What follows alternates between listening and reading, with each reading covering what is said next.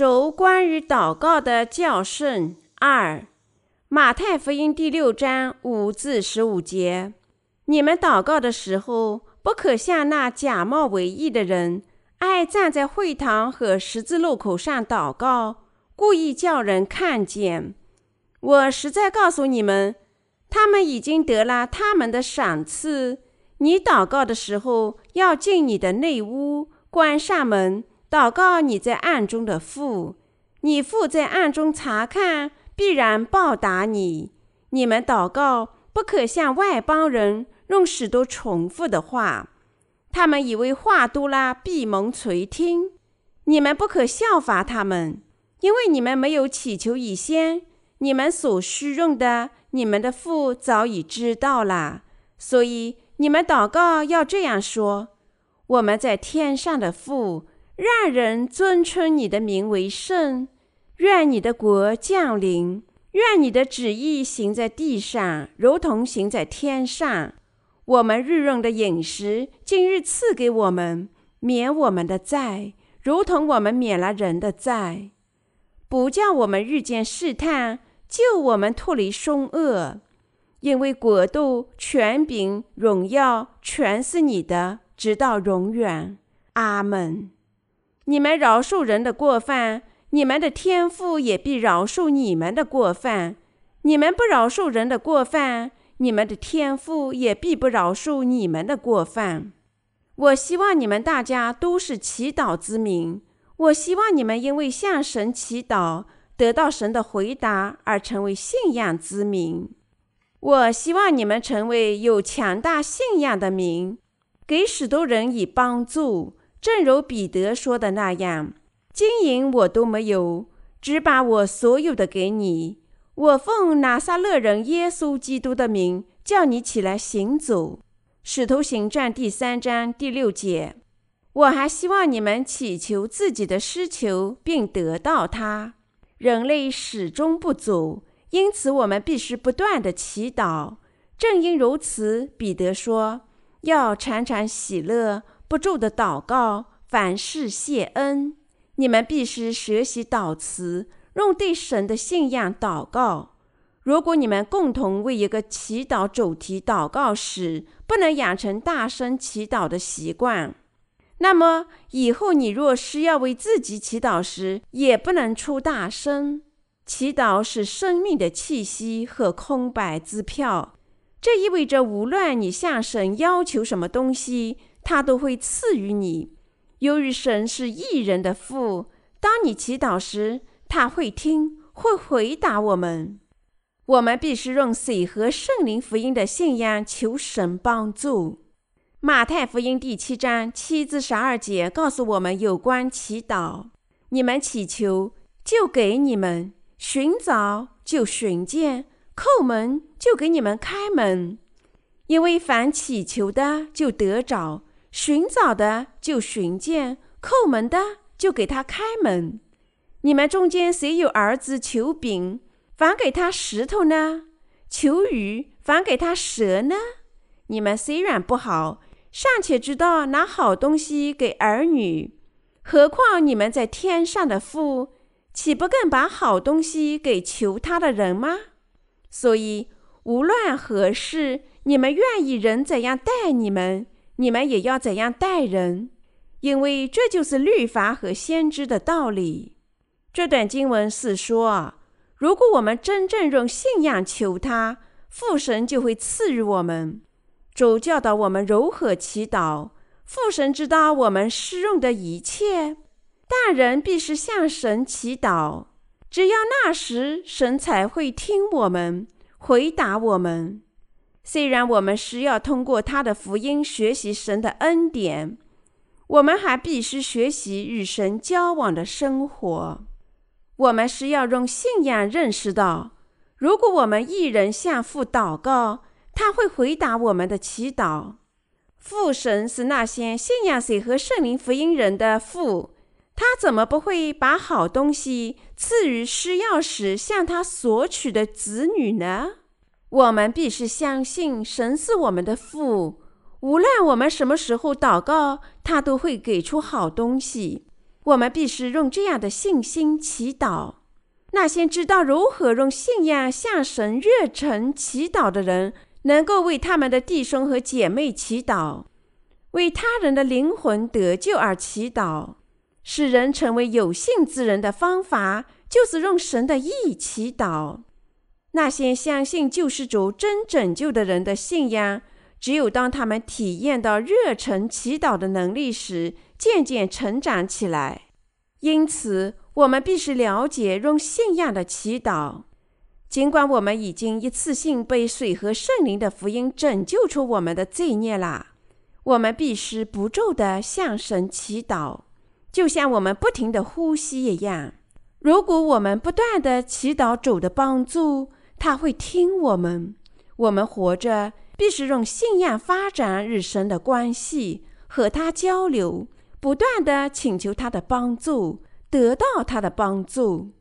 我希望你能成为信仰之民，希望我也成为一个用信仰祈祷的人。我还希望你我都能学会祈祷，使我们成为用信仰祈祷的人，并得到回答。我希望你我向神祈求许多事情，使我们富有信心、财富、健康和神的意，使我们能与他人分享这些东西。我希望神赐予我们这些福气，让我们得福，使我们成为真正祈祷之民。我们必须祈求那种能够提升父神圣名的信仰。在今天圣经的教训里，主首先教导我们应祈祷什么和如何祈祷。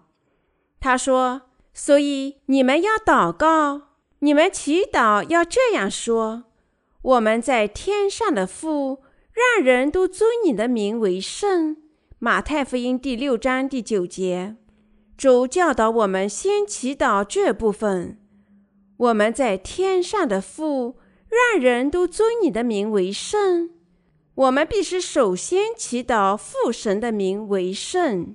为了做到这一点，我们需要什么样的信仰呢？的确，我们必须相信水和圣灵福音这个赐予我们罪孽得赦的信仰。为了拥有那种信仰，我们必须理解和相信主晓諭尼哥底母的水和圣灵的福音。约翰福音第三章一至十七节。所以，如果我们想使天上父神的名为圣，我们首先必须在神面前领受罪孽得赦。这意味着我们必须相信父神和耶稣基督是创造你我的神。耶稣接受施洗约翰的洗礼，把你我拯救出一切的罪孽，成为了救世主，被钉死在十字架上。称耶稣基督的父为我们的父的信仰，就是相信水和圣灵福音的信仰。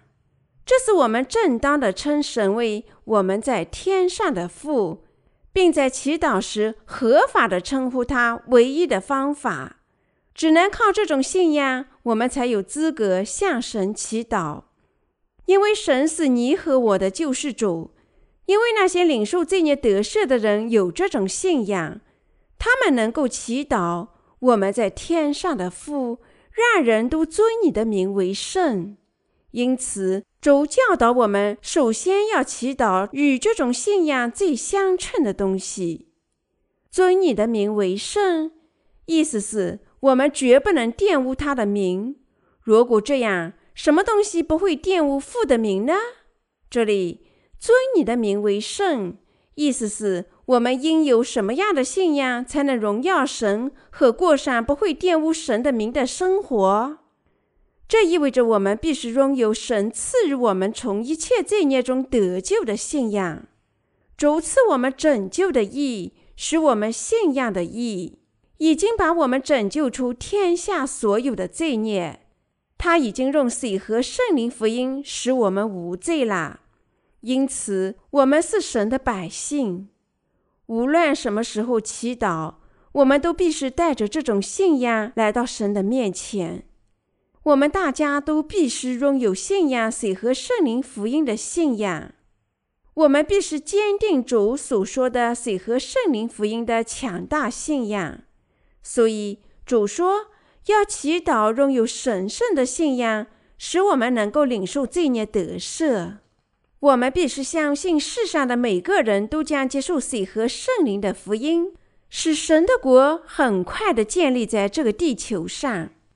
第二，他说：“愿你的国降临，愿你的旨意行在地上，如同行在天上。”这意味着全人类都必须成为神的百姓，使神的国降临。的确，即使在创世前，神已经计划用水和圣灵的福音，使我们成为在基督里神的百姓，用那种天意造人，并把我们罪人拯救出我们所有的罪孽。他把完美的拯救赐给我们这些信仰水和圣灵福音真理的人，所以。因信水和圣灵福音而成了神子民的我们，必须过祈祷的生活，努力工作，使神的国快快到来。我们必须这么做，使已经领受罪孽赦免的百姓人数增加。我们确信主会在不久的将来再临，把福气和报答赐予那些忠于大使命的我们。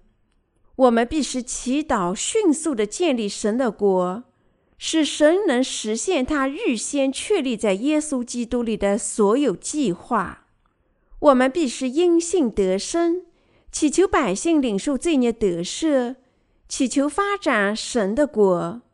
我们必须努力工作，把水和圣灵的福音传播到世界上的每个国家，使所有愿意相信的人都有信。回到神的身边，荣耀他。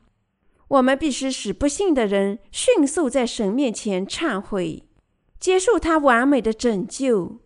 愿你的国降临，愿你的旨意行在地上，如同行在天上。这节经文就是这个意思。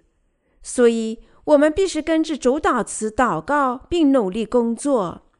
我们必须祈祷神敞开大门。使水和圣灵福音得到迅速的传播，我们必须为这个使命祈祷。请确保我们平安，使我们能做工作。愿你的旨意行在地上，如同行在天上。的确，就像血罪在我们心头实现一样，我们必是过祈祷的生活，使水和圣灵福音充满到那些还没有听说这福音的人的心里。我们活着必是祈祷，神把信仰赐予在神里的所有的弟兄姐妹，祈祷他会赐福我们，让我们把这美丽的水和圣灵福音传遍全世界，并用真信仰荣耀神。我们必须祈祷美玉的饮食。第三，主教导我们要祈祷日常的饮食。我们日用的饮食，今日赐给我们。只有我们同时拥有精神食粮，我们才能生活。所以，神告诉我们要祈求精神食粮。他说，我们必须每天都祈求我们的日用饮食。我们必须为每日的饮食祈祷，请神帮助我们，使我们能吃到精神食粮，能生活。神晓日我们祈祷日常的饮食。所以，我们必须这样祈祷：父神啊，请供给我们世间的财富，使我们的精神和肉体不缺任何的物质，赐福我们，让我们与人分享我们拥有的东西，而不是从他人那里借东西。让我们成为一个有信的人，参加每次聚会，与其他重生的圣徒交往，使我们能吃到精神食粮。亲爱的基督徒朋友们，我们不吃精神食粮能活一天吗？不做神的工作，我们能活一天吗？我们的主说：“我有食物吃，是你们不知道的。”约翰福音第四章三十二节。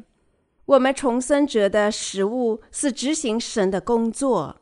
当我们执行神的工作，它就成了我们心里的食物，我们心里的圣灵就喜悦。尽管你已经领受罪孽得赦，但你在执行神的工作时也会急躁不安。当你侍奉神时，你的身体可能感到疲倦，但你心中的圣灵喜悦。我们心里高兴，是因为圣灵感到了喜悦，这是精神食物。当我们遇见弟兄姐妹及和他们交往时，我们也能吃到精神食物。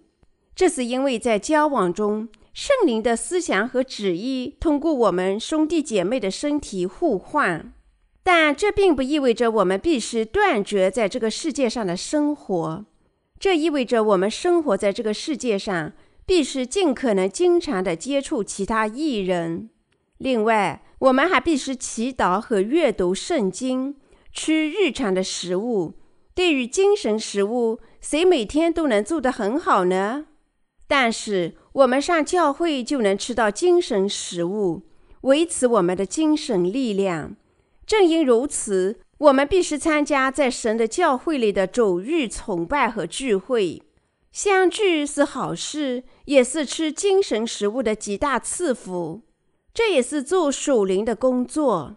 诗篇一百三十三章第一节说：“看哪，兄弟和睦同居是何等的善，何等的美！教会里所有相聚和崇拜都不是随意安排、毫无意义的，而是经过系统组织的，为的是使我们能吃到独自一人难以吃到的日常饮食。因此，参加这样的聚会，我们能吃到很多的食物。亲爱的基督徒朋友们，既然他说过要向神祈求我们的日常饮食，而不是抱怨食物的短缺，我们就应这样祈祷，请求帮助，赐我日用的饮食。神啊，赐我福气，使我不缺世间的财富，赐我精神食物和信仰。赐福我，使我能用信仰执行神的工作；赐我肉体和精神上的福气。只有请求帮助时，我们才能得到食物。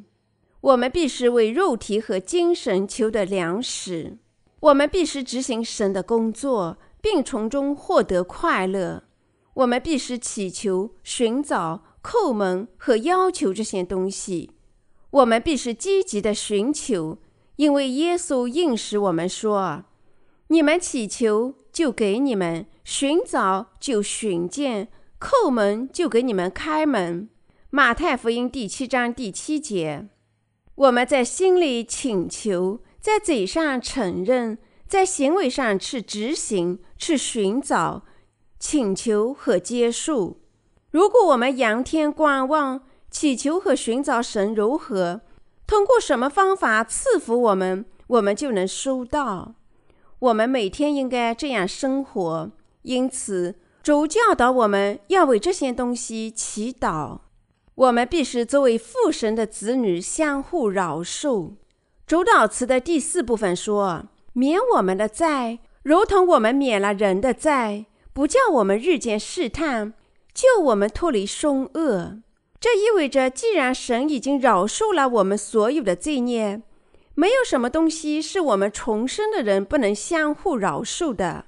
如果我们心里有什么肉体上的恶意，使我们不能饶恕他人，那么我们应该这样祈祷：神啊，请保我的平安，把我拯救出凶恶，使我不要陷入凶恶，赐我饶恕他人的心和信仰。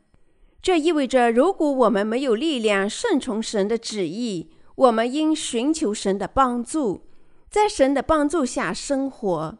此外，没有谁信仰生活从一开始就是完美的。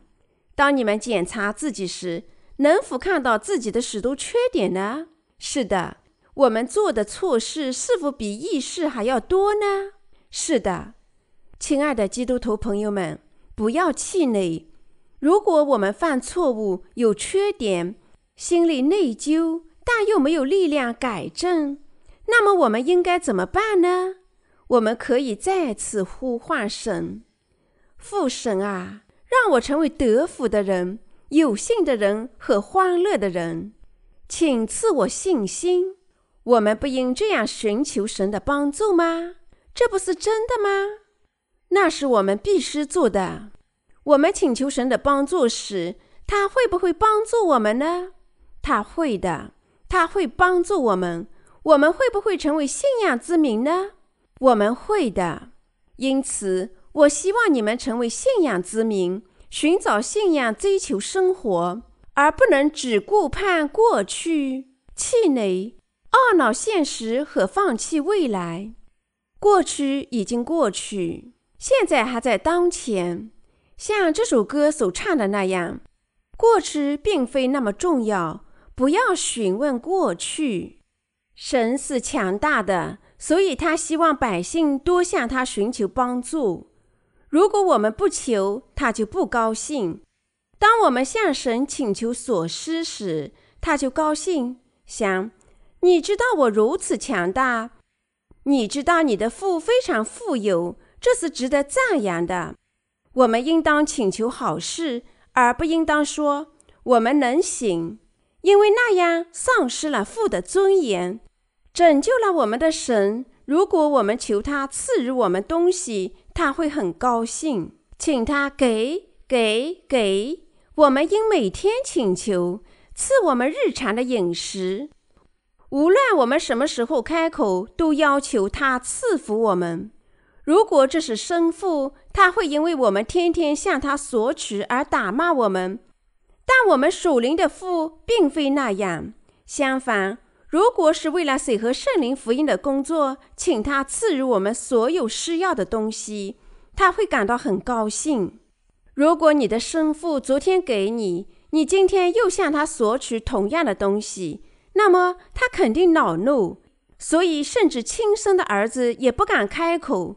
因为他害怕，我们观察父母亲的情绪，想：如果我今天问他，他们会打我。只有他们情势好的时候，我们才能开口并得到任何要求。但是我们属灵的父并非如此。如果我们一睁开眼睛就要求给我，睡觉的时候也提出给我，那么神会很高兴地说：“是的，我会的，我会给你。”但你别随意使用，要正确使用，行吗？于是就立即赐予我们，这就是现实。拯救了你我的父神更爱那些向他要求更多的人。如果你没有信仰，向他请求，给我信仰吧，给我，给我。那时你立即知道神已经赐给你信仰，你能感觉到这点。哎呀，我有信仰。我相信，我使用信仰，不要受到你自己思想的束缚，勉强求神，大胆地向他索取任何东西，就好像你已经委托给神一样。亲爱的基督徒朋友们，你知道信仰到来之前是怎样的呢？是因为你要求给我信仰，给我，于是神就给了你。我们收到信仰，是因为神给了我们，我们没有别的办法可以获得信仰，还因为神拯救了我们，成了你我的父。我们什么事情也没有做，只是要求主啊，给我吧，给我。当我们教导孩子们做有关祈祷的事时，孩子们祈祷：“耶稣，给我饼干。”我用耶稣的名祈祷，阿门。然后睁开眼睛，如果他们睁开眼睛没有饼干，他们就会抱怨：怎么没有饼干？于是开始哭泣。在这种情形下，我解释：哈，你们这些淘气鬼，即使他是神，他怎么可能在你们祈祷后睁开眼睛就会给你饼干呢？现在神正听着呢，可以。他在心里想：“我会给他的。”然后吩咐天使给你饼干。即使神在我们祈祷的时候不会立即给予，但他会在合适的地方给予合适的人。我们可以见证他的给予。正因如此，我们才必须祈求他给我们很多东西。你没有许多必需品吗？如果我们肉体或精神失求或者缺乏任何东西，我们必须祈祷，赐予我们信仰，赐予我们福气，赐予我们圣灵的充满。我听说有圣灵的充满，是他赐予我们的，帮助我们越爱义，赐予我们一切。如果我们那样祈祷，即使是出于未成年人的祈祷，因为父知道孩子的需要，他都会把孩子需要的东西赐予给合适方法的合适人。所以说，祈祷并不困难，仅仅说给我，就是很好的祈祷。你认为是这样吗？得啦，我长大了。他小日我们不可反复诉说同一件事情。圣经说我们应去房间里祈祷，但如果我进房间，我不能祈祷，我会睡着。在我们心里祈祷和请求，给我们，给我们，就是祈祷。我开始祈祷以后，发现他不喜欢用词凑华丽的祷词。我们大惊小怪的祈祷。我们圣洁、慈善、万能的神父，那时神就会失去耐心，说：“你到底有什么目的呢？无论我们多么的花言巧语，如果我们不把目的告诉他，那都是毫无意义的。如果我们万分需要，主题应立即说明。给我这个。我们请求时最好使用一个短语。”如果说我们的祷词没有必要过分的冗长，仅仅是为了美观，那说明我们忘记了祈祷的目的。我祈祷什么呢？哦，真该死，我不知道。然后我们祈祷一些不寻常的东西，为别人祈祷，没有为自己祈祷。你有时不是那样吗？当我们最初开办传教学校时，我们通常上完课后围着圆桌祈祷。我们有时共同祈祷，有时候轮流祈祷。我们祈祷那么长时间，通常超过两个小时。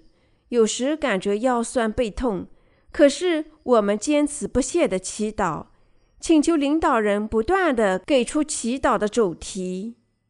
我们大家继续祈祷。有些弟兄姐妹抱怨祈祷会太长，背都坐痛了。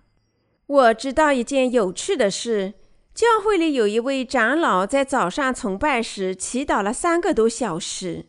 他引用创世纪到启示录中的经文，他的祷告绝不间断。教会里的每个人回家吃了早饭又回来了，他还在祈祷。一般的说，这样的人在家里或其他地方不再做很多的祈祷，他们在礼拜时做长时间的祈祷，弥补祈祷的不足。但是这不是我们应该做的祈祷。短小的祈祷很不错。如果我们的祈祷冗长，就好像我们在拉长橡皮筋一样，我们就会忘记我们真正在祈祷什么东西。有时我们把几个祈祷的主题联合起来祈祷。坦诚地说，如果祈求领导人一口气说出太多的主题，有时很难记得前面的祈祷主题，只记得后面几个主题。发生这种情况时，我就先开始祈祷后面的主题。神啊，给我这个，给我那个。我这样祈祷时，有时就会想起前面的主题：父神啊，请赐我们日用的饮食，赐我们今日必要的世俗财富，赐我们健康，赐我们为神做事的力量，赐我们福气，赐我们信心，帮助我们以信行义，帮助我们不要浪费我们的生命。我们祈祷时以这种方式阐明主题。用信仰祈祷并不是难事。如果我们已经得救，那么神是我们的父。如果称耶稣的父为父，觉得难为情，那么这个人肯定是门外汉。耶稣是父吗？耶稣的父是父吗？如果圣灵是神，那么圣灵是父吗？当你这样考虑时，这个问题令你头疼。亲爱的基督徒朋友们，三位一体的神是我们大家的救世主，我们大家的父。这些人在信了耶稣二十年后，仍然不能理解，所以他们对神是不是父、耶稣是不是父，或者圣灵是不是父，仍然感到疑惑。他们的意思都指同一件事。耶和华神的意思是，神是自有永存的，神不是创造物。耶稣是我们的救世主，圣灵是神的圣灵，所以他们都是三位一体神里的同一个神，没有必要复杂化，仅仅相信神这么说，因此就是正确的。如果我们确实已经重生，领受了罪孽得赦，那么任何事情都允许给你了。认识到这一点，我希望你们大家都成为神的圣徒。神的男仆或者女仆，始终祈祷日用的饮食。让我们再次说一下这个主题。我们正在谈论他的教训，免我们的债，如同我们免了人的债。其他人对我们有很多的冒犯，我们对其他人也会有很多的冒犯。但是，神有没有涂抹我们所有的罪孽和他人的罪孽呢？他已经涂抹了一切。他既已清除所有的罪孽，我们不应从心里饶恕那些冒犯我们的人吗？我们应当饶恕他们，这是我们饶恕的前提。免我们的债，如同我们免了人的债。神既已饶恕我们所有的罪孽，如果我们不能相互饶恕，这位神的子女是不应该的。所以神才这样说。所以。当我们走错了道，有害的思想占上风，我们陷入凶恶，想惩罚他人，想战胜他人，对某人心怀恶意时，我们必须祈祷：不要让我落入凶恶，不要让我受到试探，不要因为肉体的试探让我陷入困难。它将成为福音的绊脚石，而没有任何益处。不要让我受到试探，遇到困难，使我的教会、其他的基督徒以及我自己不要受到他的伤害。不可让我落入凶恶，帮我控制我的心，赐我力量，赐我力量，使我能执行神的义的工作。他告诫我们要饶恕、喜爱、容忍他人，为他们祈祷。我们必须为每个人祈祷，神啊，请赐他这样的信仰，使他从一切的罪孽中得救。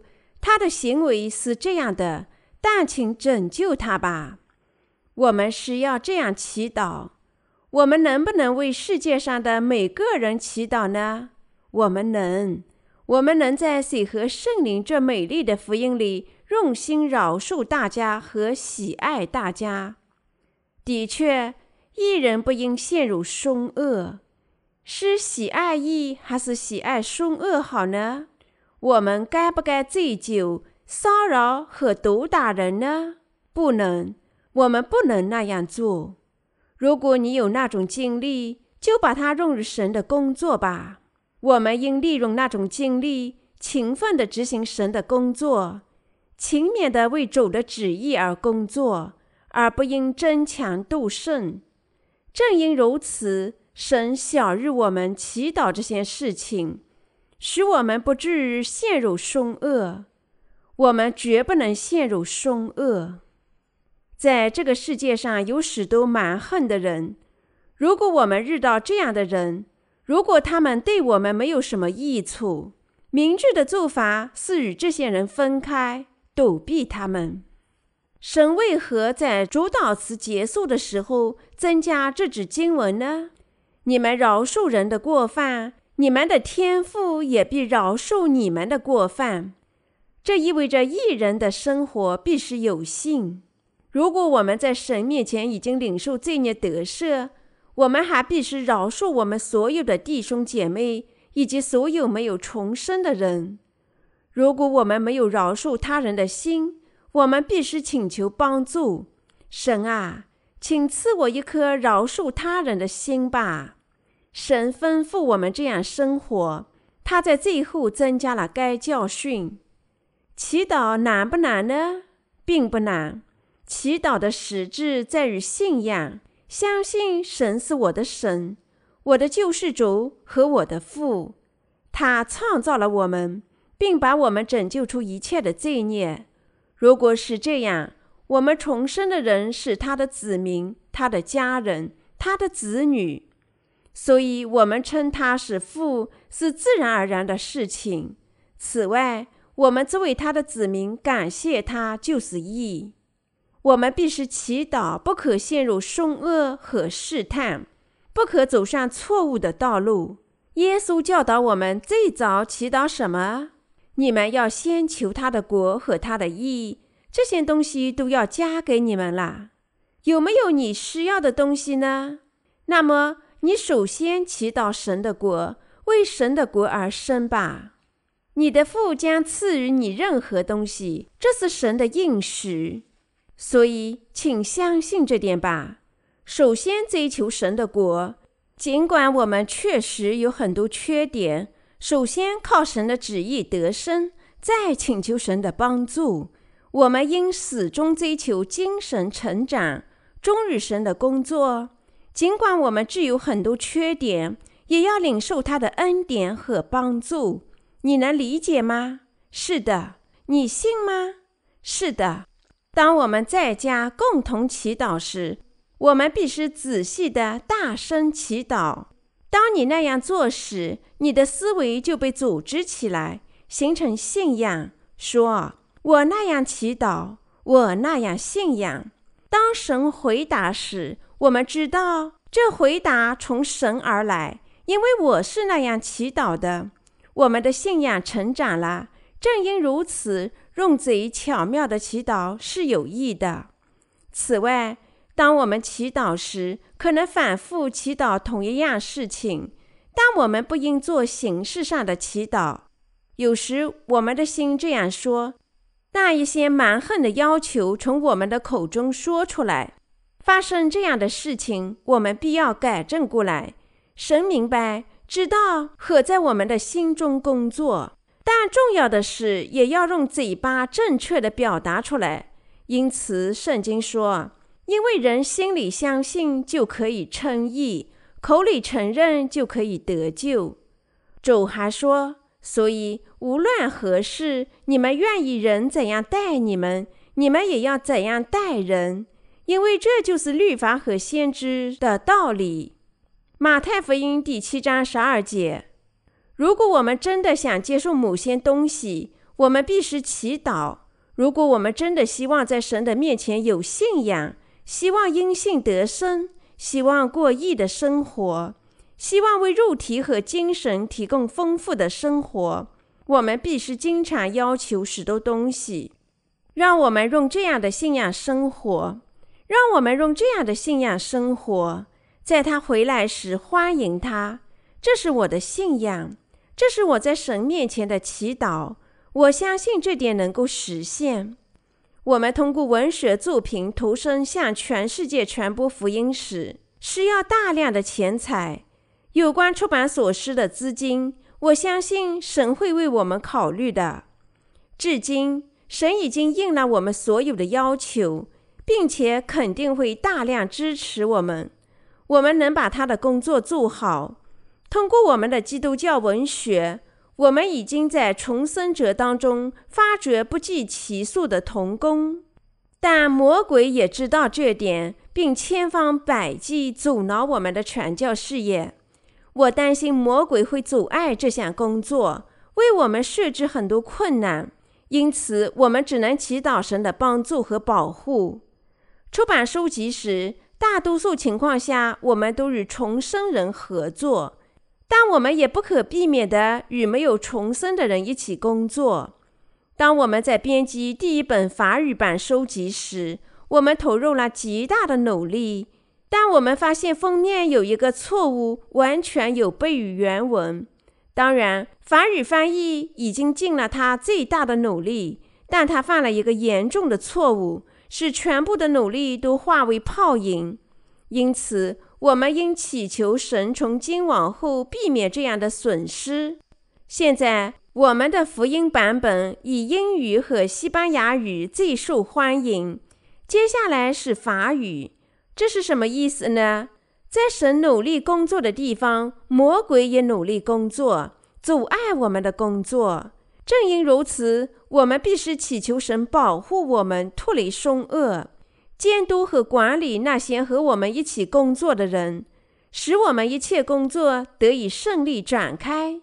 我们还应向神祈祷，帮助和保护所有从事这项宝贵传教事业的兄弟姐妹、男仆和女仆。这是我们必须祈祷的原因。你们也必须为自己祈祷。